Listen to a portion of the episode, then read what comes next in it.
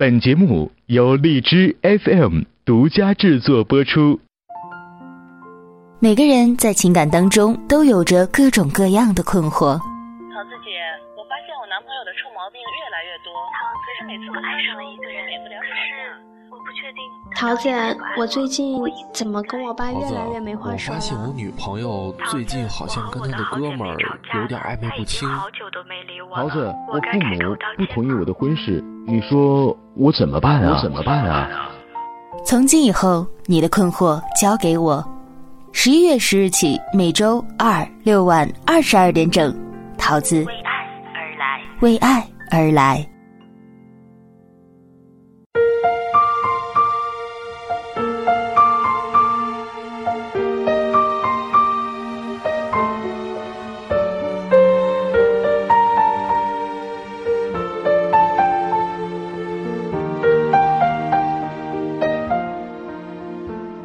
Hello，大家好，这里是荔枝 FM 二零幺二四，我是主播短发桃子，欢迎大家准时守候在我们的为爱而来节目。为爱而来是一档专门为听众朋友解决情感问题的节目，无论你在生活当中遇到了哪方面的情感问题，都可以通过 QQ 幺九五零零七八八五四，或者是新浪微博下划线嘉南，嘉是嘉宾的嘉。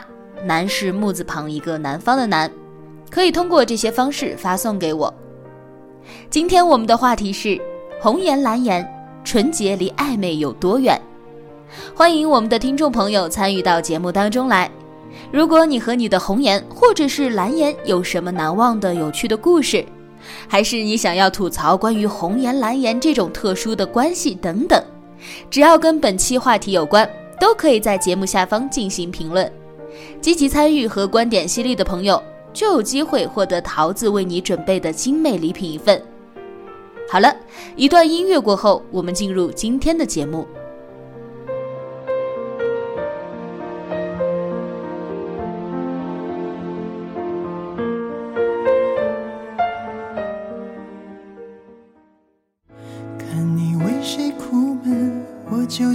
精神，清理心情灰尘，赶走悲伤气氛，听你开朗笑声，稳住我的灵魂，好想陪你狂喜，分担你的闷，没有特异功能，是你激发潜能，才能无时不刻拦截你的心疼。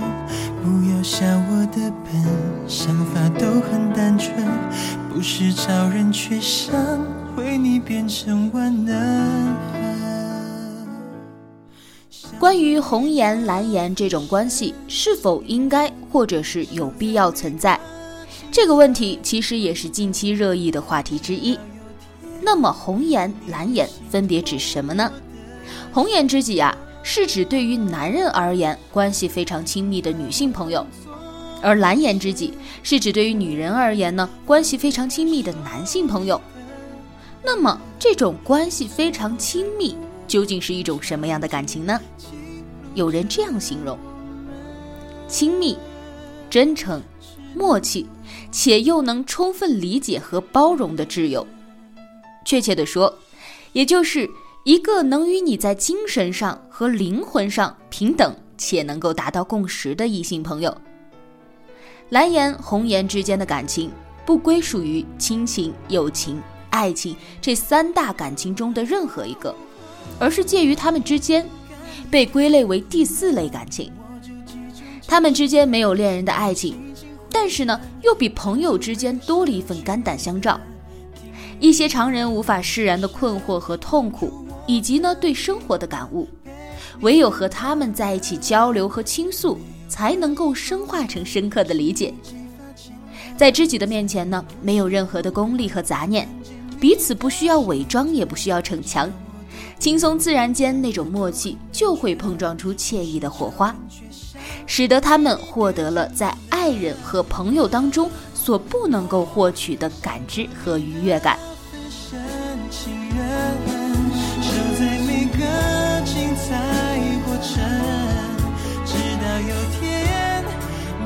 心痛我的心疼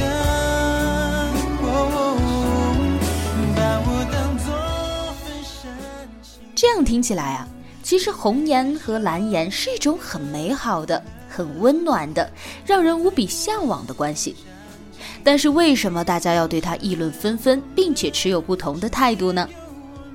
因为慢慢的随着我们社会的发展随着人们观念的逐渐开放那么红颜知己和蓝颜知己中间的这个度啊，就越来越难以把握。很多时候，曾经的异性好友之间呢，会做出一些有一点越界的举动，所以这样呢，就引起了大家对于这种关系的疑惑和议论。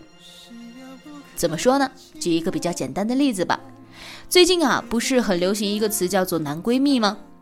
其实“男闺蜜”啊，就是蓝颜知己的一种亲切叫法。越来越多的女孩呢，喜欢给自己找一个男闺蜜，这是除去男朋友以外的另外一种依靠。而且因为有暖男呀、贴心啊这样的一种说法呢，越来越多的男孩子也愿意让自己成为他人的男闺蜜。我有看到网上有人这样形容这些很亲密的异性朋友关系，说都是幌子。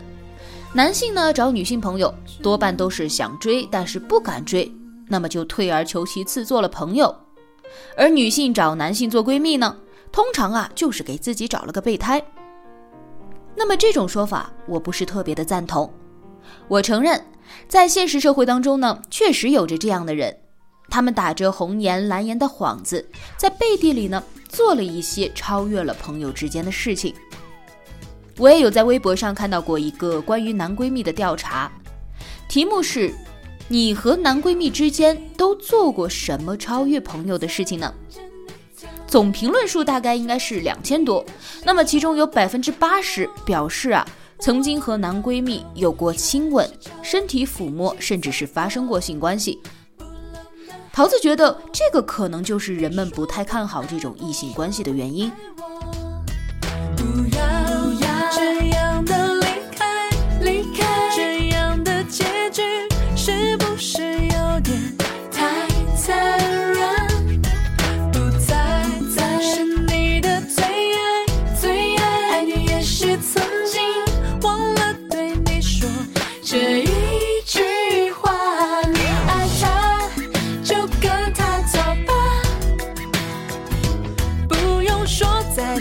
我们不可能再见，算了吧，就这样好吗？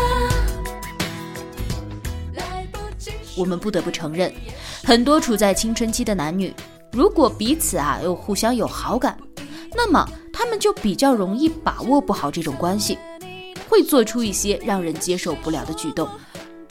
但是呢，我们不能够因此就全盘否定了这种关系。相信也会有很多朋友都会跳出来反对吧。桃子也有着很要好的异性朋友，虽然可能称不上是蓝颜，但是呢，也是让人很舒服的一个关系。那么我身边很多已婚的呀，或者是有了对象的男性呢，他们也存在着很要好的女性朋友，互相称兄道弟，哎，干干净净的。有些人可能会奇怪了，说你们都有了对象了，干嘛还需要这样的一种异性呢？我不知道别人是怎样的，但是至少在我看来啊，这种异性朋友呢是有其存在的必要性的。怎么讲呢？你看哈。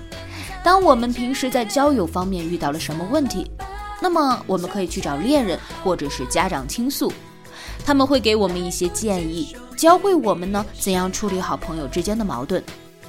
但是啊，如果我们跟恋人产生了矛盾呢，首先我们找家长的可能性很小。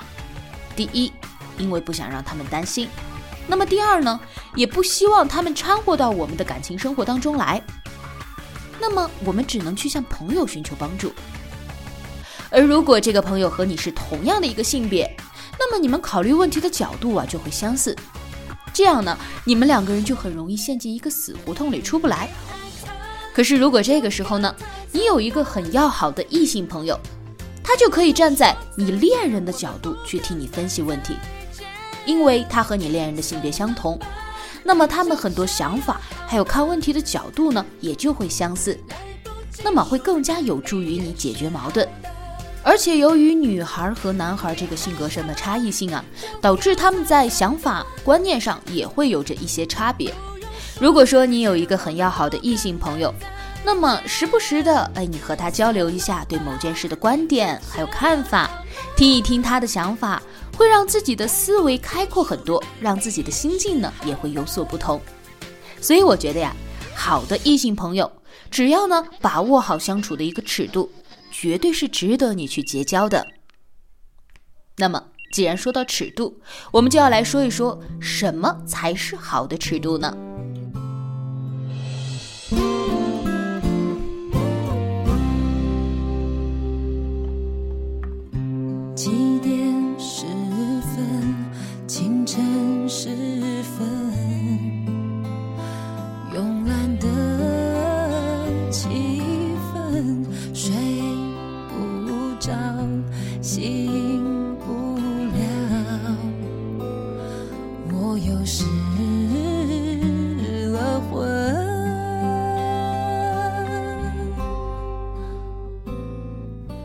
首先，我们情景剧中女孩有提到说男孩子和女性朋友勾肩搭背这个事儿，这个呢，在我个人认为啊，不是一个特别不能接受的事儿。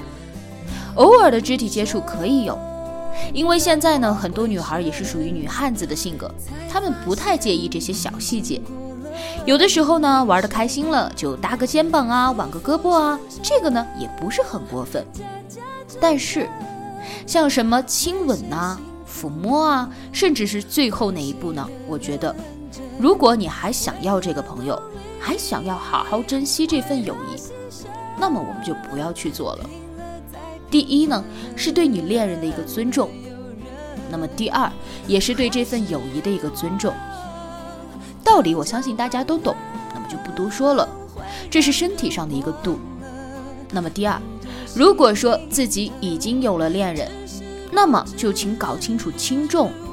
如果在没有特殊情况的这种环境之下呢，请先安排你恋人的事情，然后再是朋友。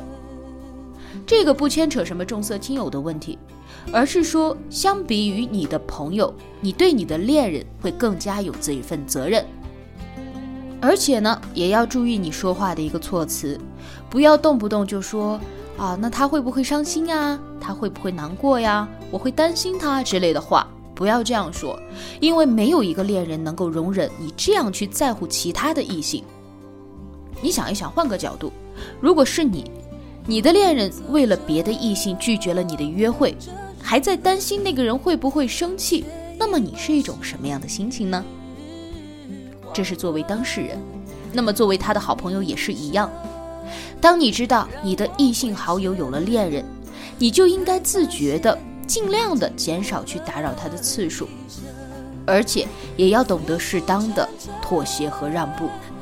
就像情景当中，你因为失恋约了你的男男闺蜜，然后结果当天呢，他要去陪恋人去做别的事情。